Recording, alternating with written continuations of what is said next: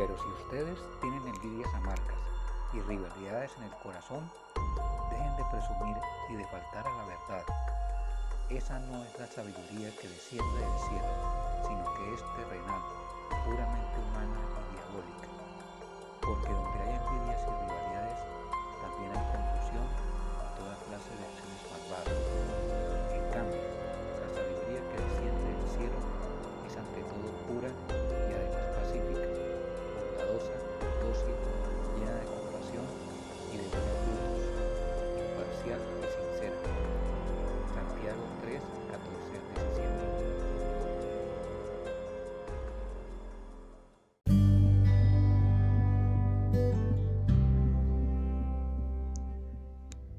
En las artes plásticas hay distintas clases de títeres y de distintos materiales.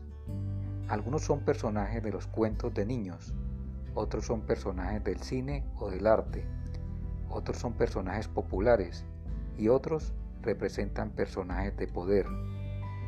Algunos títeres se usan para dar una enseñanza o moraleja, otros se usan solo para divertir o entretener, otros para una obra de teatro y otros se han usado para representar la realidad de una sociedad.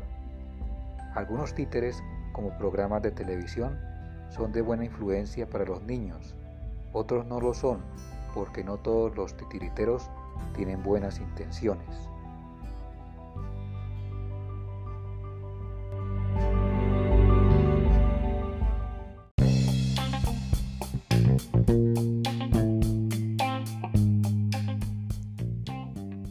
Titiriteros con malas intenciones realmente quieren controlar al mundo mediante sus programas, incitando a las personas a vivir por sus pasiones y deseos terrenales, introduciendo el humanismo en todas las instituciones y trabajando para los planes de Satanás. Realmente están siendo controlados por el titiritero mayor, Satanás. En cambio, aquellos que se someten a Dios son personas libres que por amor y voluntariamente escogen obedecer su palabra y se disponen a trabajar para los planes de Dios. Los planes de Satanás son terrenales, humanistas y extremadamente malignos.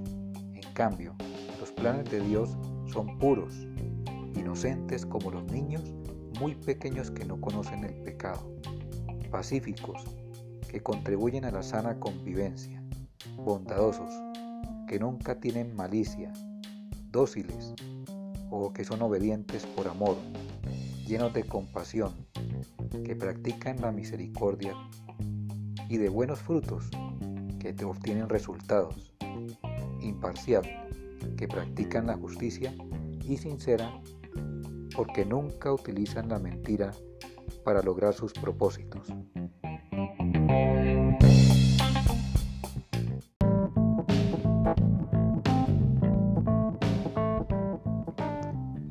Estamos viendo mucha maldad, mucha opresión, mucha injusticia social, recordemos que siempre hay alguien maquinando detrás de todas estas cosas. ¿A quién realmente estamos cediendo el control? ¿A quién nos vamos a someter? ¿A Satanás o a Dios? Tengamos cuidado, porque si nuestro corazón se llena de odio, tarde o temprano terminaremos siendo títeres de Satanás.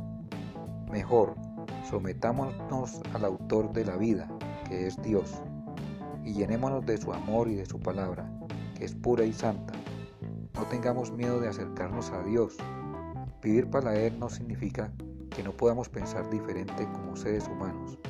Tampoco que Dios nos castigará si no le obedecemos inmediatamente, porque hacerlo es un proceso. Dios nunca ejercerá un tipo de control mental o diabólico sobre nuestras vidas para ganar nuestro amor, devoción y obediencia a Él.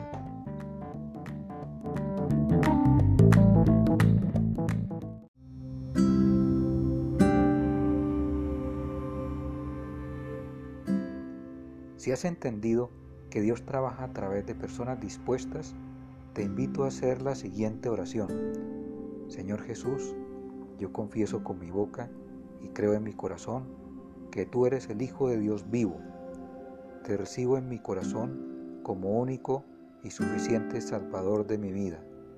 Perdona, Señor, toda actitud controladora y por ser tropiezo para los demás. Lávame y límpiame con tu sangre preciosa derramada en la cruz del Calvario. Escribe mi nombre en el libro de la vida.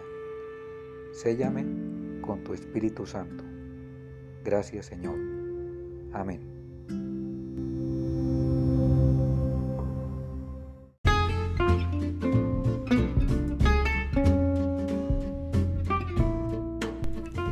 Si no asistes a ninguna iglesia, puedes unirte a un grupo de oración en una reunión virtual en donde estudien la Biblia y enseñen a ponerla en práctica.